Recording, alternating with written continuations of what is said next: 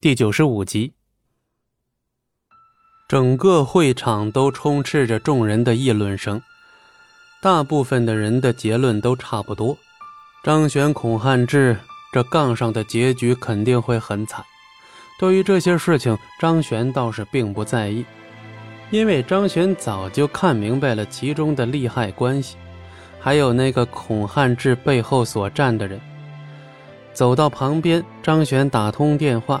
对面传来一道老迈的声音：“张玄先生，怎么了？”听到张玄的声音，孔如墨非常的激动。本来还想着自己准备几番厚礼，然后上张玄的府上进行一些拜访，没想到张玄竟然主动把电话打过来，这就说明他拜师有戏。啊，孔老啊，能帮我处理点状况吗？张璇开口提出一个要求，对方刚一听到就立刻大声回应：“当然可以，张璇先生，您有什么事情可以直接提，我只要能办到的，绝对都给您办了。”听到这里，张璇也笑了，随后他就把当时遇到的情况，怎么怎么跟孔汉志这些人怎么怎么回事，都跟孔如墨说了一遍。哈，孔老啊。我冒昧的问一句，这是您儿子吗？电话那头传来了很长的沉默，随后孔如墨极为生气的说：“张巡先生，这确实是犬子，真是不好意思啊，他竟然给您带来了这样的麻烦，我马上就跟他说，让他把钱撤了。”啊，行，那就交给你了。张璇挂了电话，回到场上，孔汉志忍不住出言嘲讽。这不是背靠大山的张玄吗？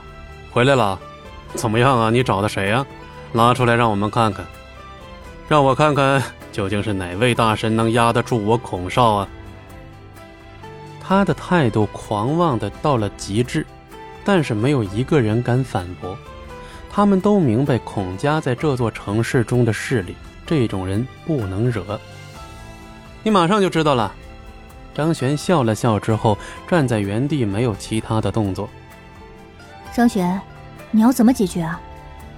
陈飞燕走上来问问张璇的情况，但张璇却一脸神秘地说：“放心吧，今天这件事情解决不了，我两个亿送你。”听到这儿，陈飞燕也不好说什么了。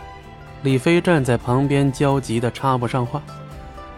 此刻，两人都是握紧了拳头。掌心中布满了汗珠。